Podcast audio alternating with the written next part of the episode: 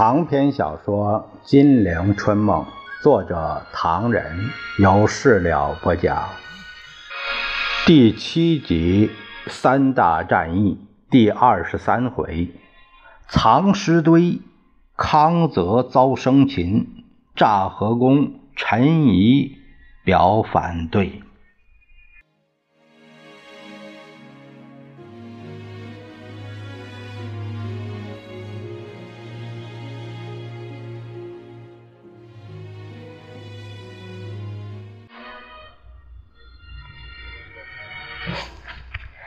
却说局势动荡，南京酷热。蒋介石想到庐山乘乘风凉，换换环境，但又感到此时此地离开首都是否合适，而庐山是否安全也成问题。他越想越烦，越想越气。宋美龄瞧在眼里，不以为然。这个问题容易解决，不必怄气。美国总统在局势紧张的时候照样钓鱼打猎，你为什么不可以呢？这样反给人一种安定的印象。至于庐山是否安全，我看不大靠得住。长江洪水成灾，上山瞧了不舒服。再说是否会影响交通也很难说。而且共产党在长江流域实力不小，经常出没。如果他们开个玩笑，我们在孤岭就吃不消了。哎，也不想背书了。蒋介石直抹汗。宋美龄当着电风扇说：“我倒想到一个地方，不知道你愿意不愿意？什么地方？你猜？我懒得猜。如果是昆明，我绝不去，路远，南京一旦有事不方便。我说的是莫干山。”莫干山，呃，好，好。蒋介石夫妇去杭州上山之前，打电报要蒋经国也带着孩子上山叙叙。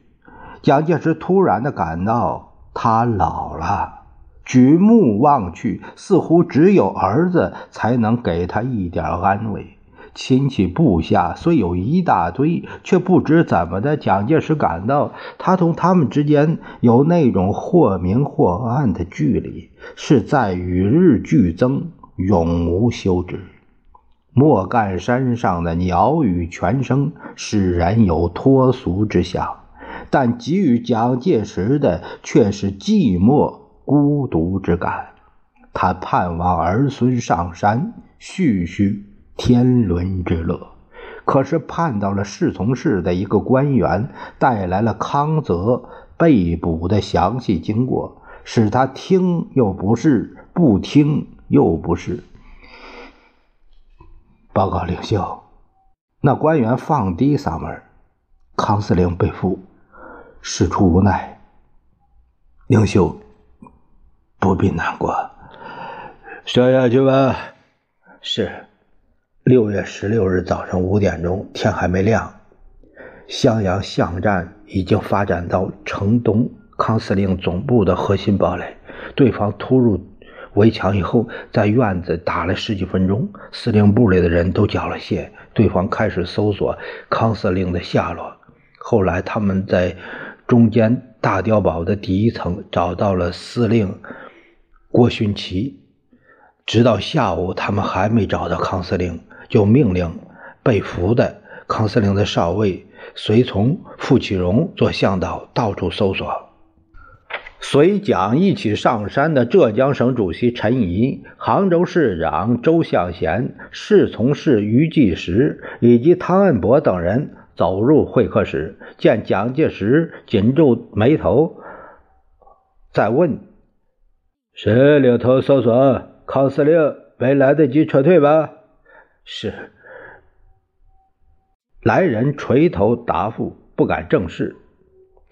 是康司令的少尉随从傅启荣做向导，他们在司令部门口的下边找到一个阴湿狭窄的地道，一阵加热带血腥味他们都快呕吐了。里面的尸体横一个竖一个躺着，压的很难看。他们照着。电筒一步搜，一步一步的搜索，顺着地道往左侧，尸体都堆满了。对方感到奇怪，这个地方没有经过战斗，为什么这么多尸体呢？蒋介石鼓着眼珠听他报告。陈仪、唐安伯等人悄悄立在蒋介石背后，听他说下去。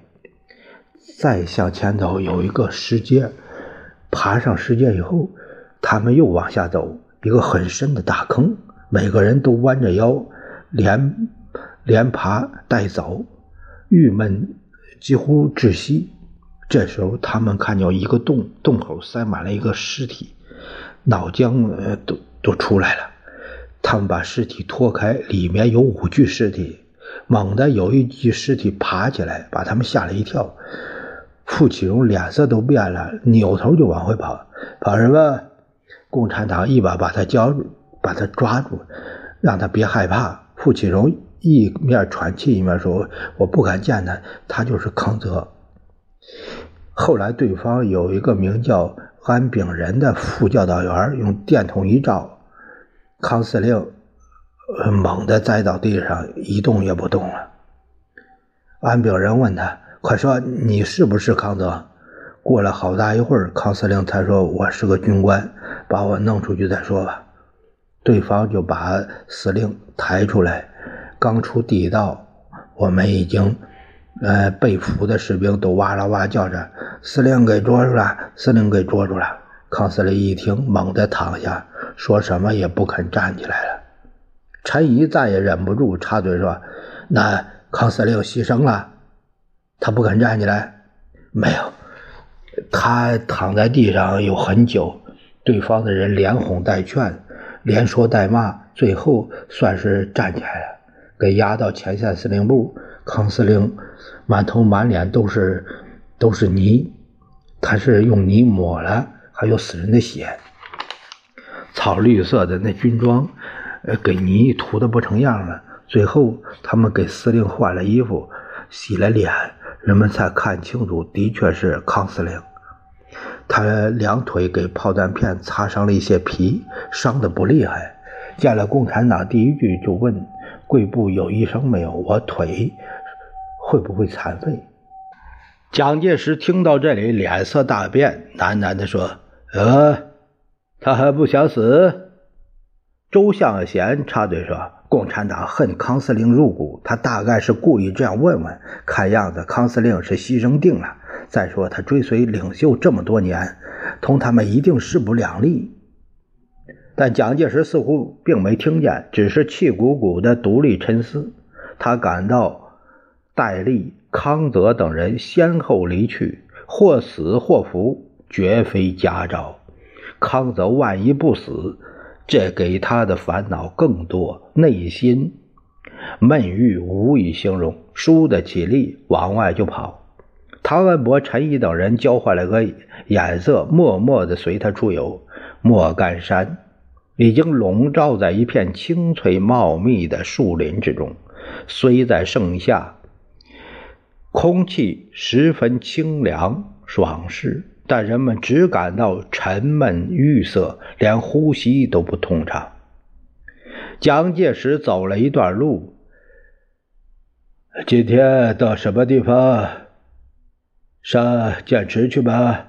众人围围。没多久，进入山坳，沿山阴石阶下去，只见一条瀑布自竹荫丛中奔腾而下，长达。十余丈，水墨飞溅，晶莹耀目，投入深渊。陈仪忍不住喝彩。周向贤做导游说：“啊，这是剑池的魔剑石。瞧这飞瀑经过石壁上，那‘剑池’二字多有气魄。古干将莫邪，魔剑处几个字，更有一种。”一种威风凛凛的味儿啊！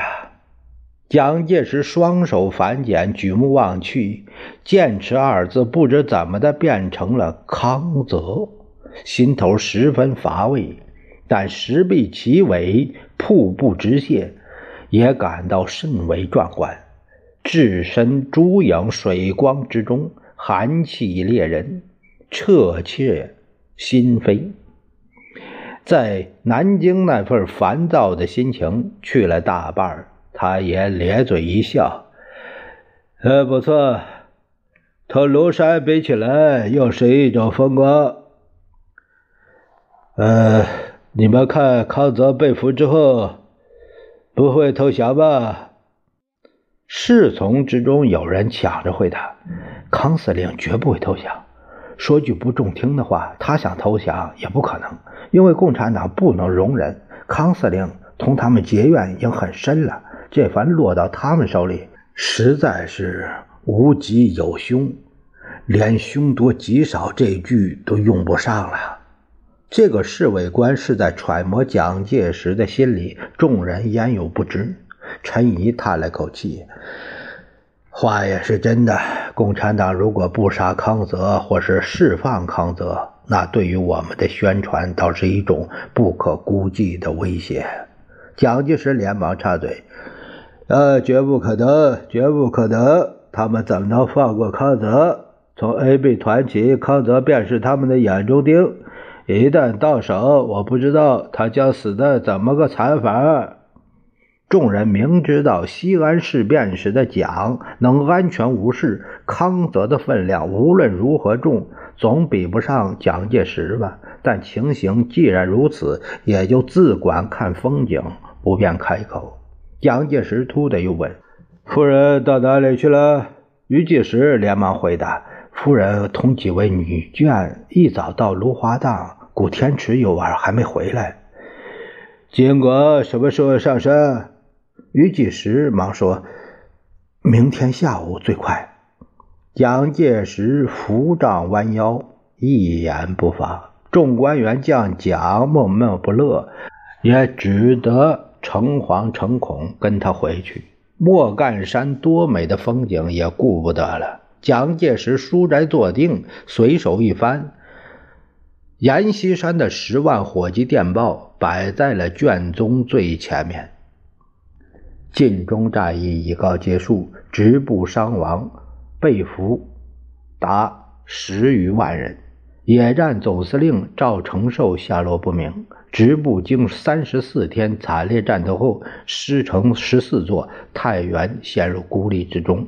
为坚守待援，只等决心死守，各怀氰化钾一管，与太原共存亡。蒋介石对阎锡山的感情甚为复杂，但对山西局势的趋势也甚为焦急。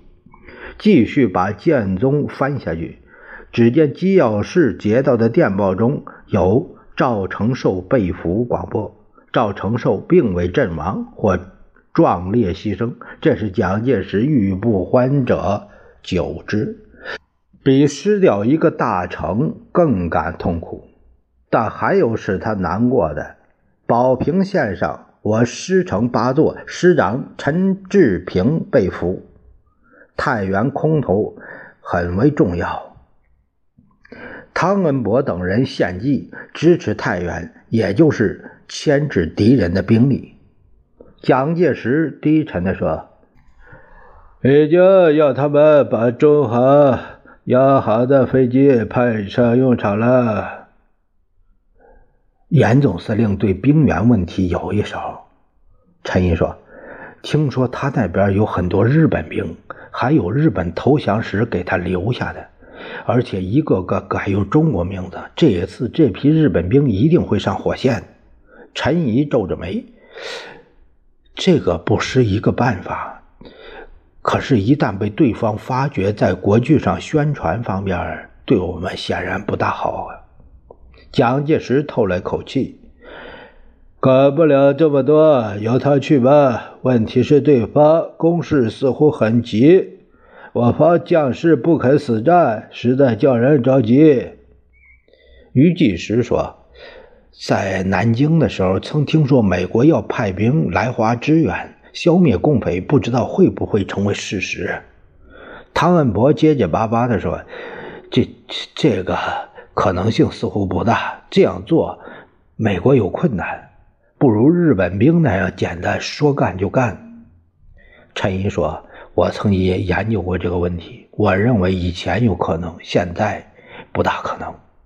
记得日本投降的时候，美国对华政策中本来有一项叫做大规模的在军事通军事方面加以干涉，作为对华政策可能的选择之一。”后来，马歇尔调处代替了这个种选择，直到威德曼来华调查，发现对方并不简单，才在他办公报告中，呃，又重又提出了公开出兵是援华方方式之一。他说，对中国的军事援助和协助，可以主要的采取三种方式，或是三种方式的混合：物质、派遣顾问。或是美国人员积极参加作战，我怎么记不起来了呢？周向先说：“后来怎么决定的？出兵还是什么呀？”众人把目光集中在陈怡，显然人人对这个问题着急。是啊，陈怡皱着眉说：“那个时候我们对威德曼的调查人人人注意。”个个担心，可是威德曼马上承认，最后一种方式就是美国出兵的方式行不通。他说：“因为如果美国卷入对中国共产党人的实际作战，那将会遭到严重的指责。”陈仪叹了口气说：“老实说，我个人对美国出兵这一招没多大期望，但人家自己这样说了，而且公然昭告天下，这就使我非常的愤慨。”蒋介石把头一抬，更恰你愤慨什么？美国人太不给我们留面子，这种心理基础是什么？值得我们思索。威德曼说：“如果美国对共作战，将会遭到严重指责。”这句话对我们实在太不利。试看共产党人有这么大的能耐，连美国人都不敢出兵助战，说明什么？而这个共产党人的名词，如果给美国或者是中共解释为全体中国人，那问题就更多了。美国不敢在中国人面前派兵打中共，那把我们置于何地？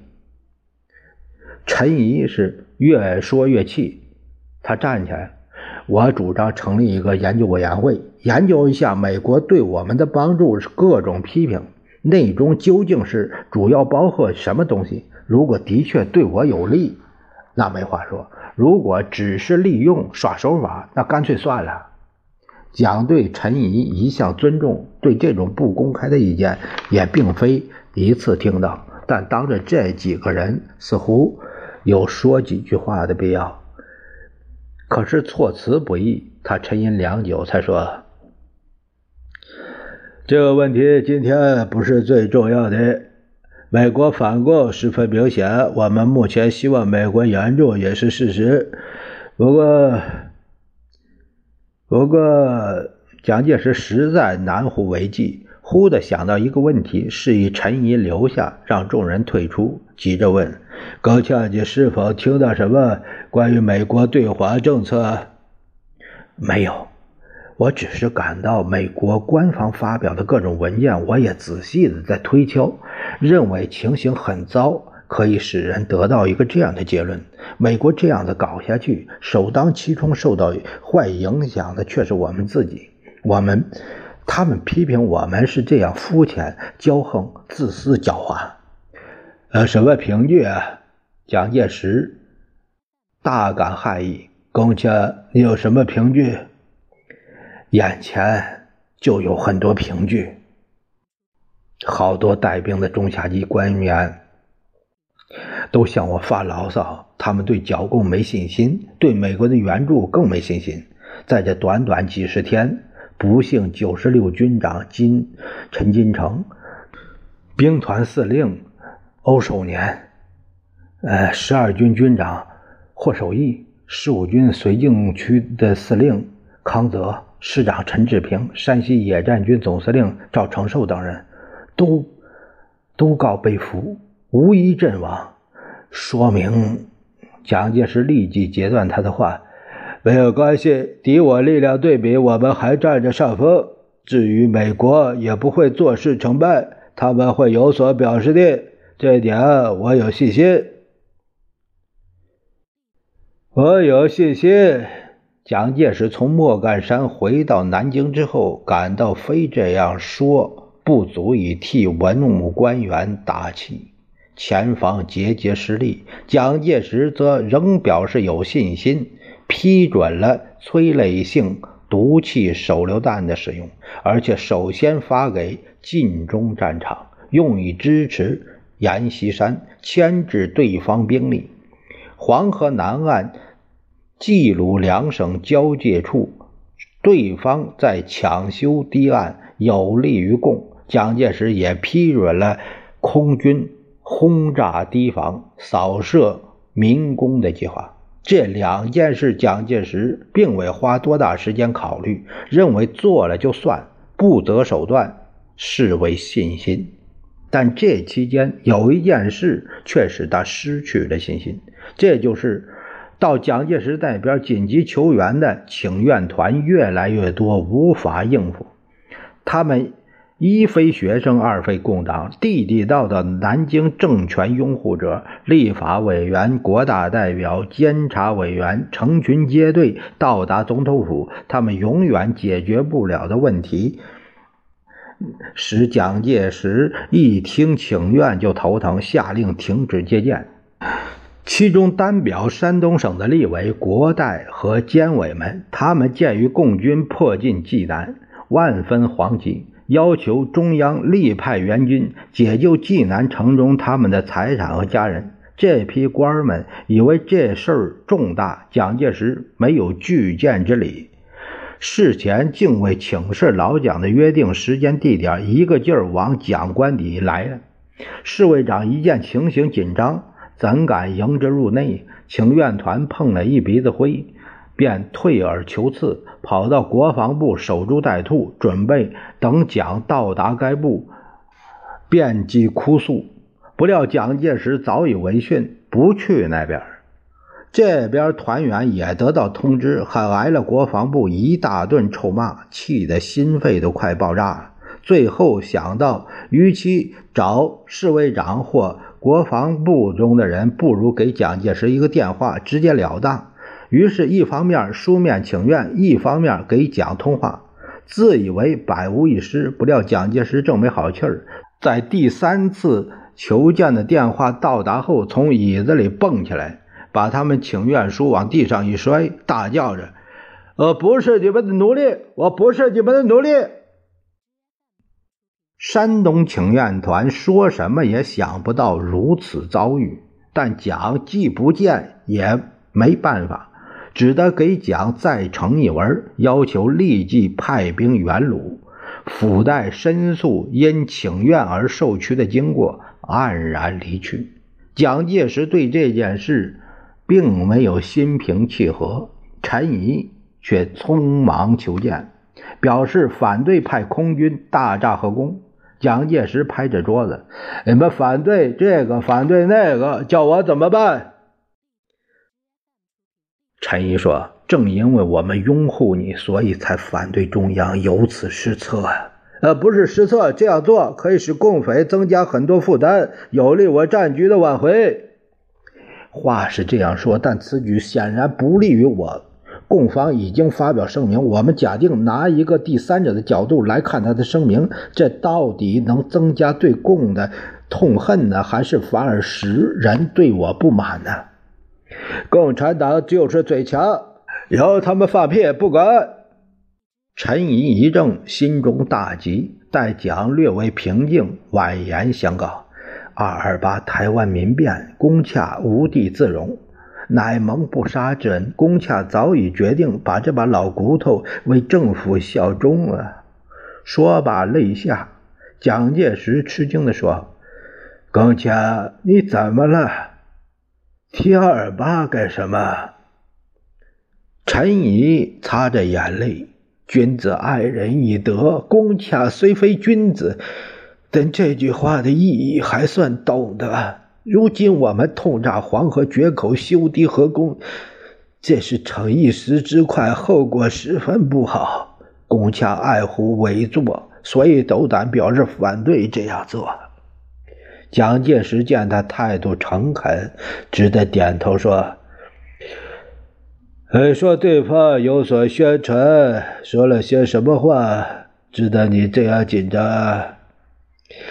对方为了这个发出紧急呼吁，说我们炸毁河堤，企图水淹共区于前，又扫射河工，企图阻止修复河堤于后。如果这件事情在军事上对他们有利，他们这样紧张就有说话余地。但按照目前的情形来说，他们这样呼吁，并非为了军事，乃是为了黄河下游以南的山东、河南、安徽、江苏各省以及河北一部千千万万老百姓的安全。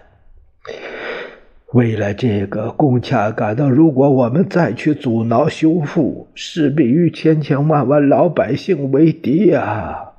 今日之下，我们对老百姓的感情。设法弥补都得花好大力气，再也不能树敌了。蒋介石不做一语。呃，知道了。现在我要出席立监委茶话会，以后再谈吧。你回这杭州之前，反正还可见面，我们一起出门吧。陈仪微微，蒋介石满肚子别扭，在总统府中那个会上劈头便说：“今天我请各位到这里来，是为了团结。只有我们国民党团结起来，才能应付目前的局势。你们四百多个立法委员、监察委员都是党员，平时于院长、孙院长同你们说的很多。”今天我要特别请你们来谈谈团结问题，在团结问题之前，还要解决一个问题，就是信心问题。你们对目前局势太没信心了。当前的经济与军事局势比较三个月前并没变化，物价上涨有限，但反备基金并未减少。军事虽有措施，但新生力量正在成长。好什么？今天人心不安、社会动荡的原因在哪里？我认为是某些人不明真相、受人宣传影响、失去信心所致。你们中间如果有这种党员，就是不遵守党纪，而是畏惧困难，党要重办，政府要重办，你们要反省反省。于右任见蒋一上来火气这么大。只得捋捋一大把胡子，坐在主席台上干瞪眼。孙科眉头紧皱，脸无表情，同四百多位立委、监委听蒋介石骂了个够，于是宣布散会。会后，蒋介石留于孙两个人略作交谈。空军出发黄河轰炸匪构，你们认为如何？于孙二人相互望了望，希望对方开口。蒋见状不悦：“你们反对吧？”“呃，不不。”孙科说：“对于军事行动，除了服从，没有别的。如果超出军事行动之外，比如说，比如说，比如说，比如说什么？”比如说，牵涉到修复黄河决口以及河工安全问题，那么我们就不能不考虑了。蒋介石无言，他把目光射向了于右任。于忙说：“呃，我的意见同孙院长差不多，差不多。为今之计，最好是尽量减少外界不必要的抨击。呃，今天我们正在。”为一个问题大费周章，院中同仁也很表示愤慨，正想向总统有所报告。是什么？外面传说关于和平谈判的事吧？嗯，不做表示。不不，呃，关于和谈的传闻，大家没有意见。兵荒马乱，够呛的了。人当然愿意休养生息，不闻干戈。今天我们难以解决的问题是，美国官兵正又在上海肇事，有几个美国水兵上岸巡逻，打伤一个中国人。目前那个美国兵不但未受处分，伤者反而被俘。于是民间大哗，监察院也收到不少来信，我们很难说话。蒋介石沉吟半晌，他站起来。这些问题我看是地方上的问题，上海当地解决算了。如今东北局势危急，我们要集中力量挽救东北。于孙等人陪蒋出门，于右任低声说：“有人向我建议，东北局势，呃，如果由张学良出面，情势可能好些。不知道是否有道理，请总统考虑。”啊。呃，我会考虑。说着，立即上车，绝尘而去。张学良复出对东北局势有没有好处呢？如果是张情形可能有什么变化？这些问题，蒋介石早已考虑过了。有过一次，张学良病倒西风，而且是盲肠炎，刘副官把他送到贵州求治，因为此事重大，必须呈报蒋介石，以蒋的指示为依据。但深阴床入的张学良好几天得不到答复，而盲肠炎的变化也不能再等候指示。最后还是贵州医院一位医生为治病救人，把张学良在绝境中救了回来。可见蒋对东北问题似乎已经急得连张学良都早就忘了。这正是烽火漫天，怎么了？其中因果可知晓。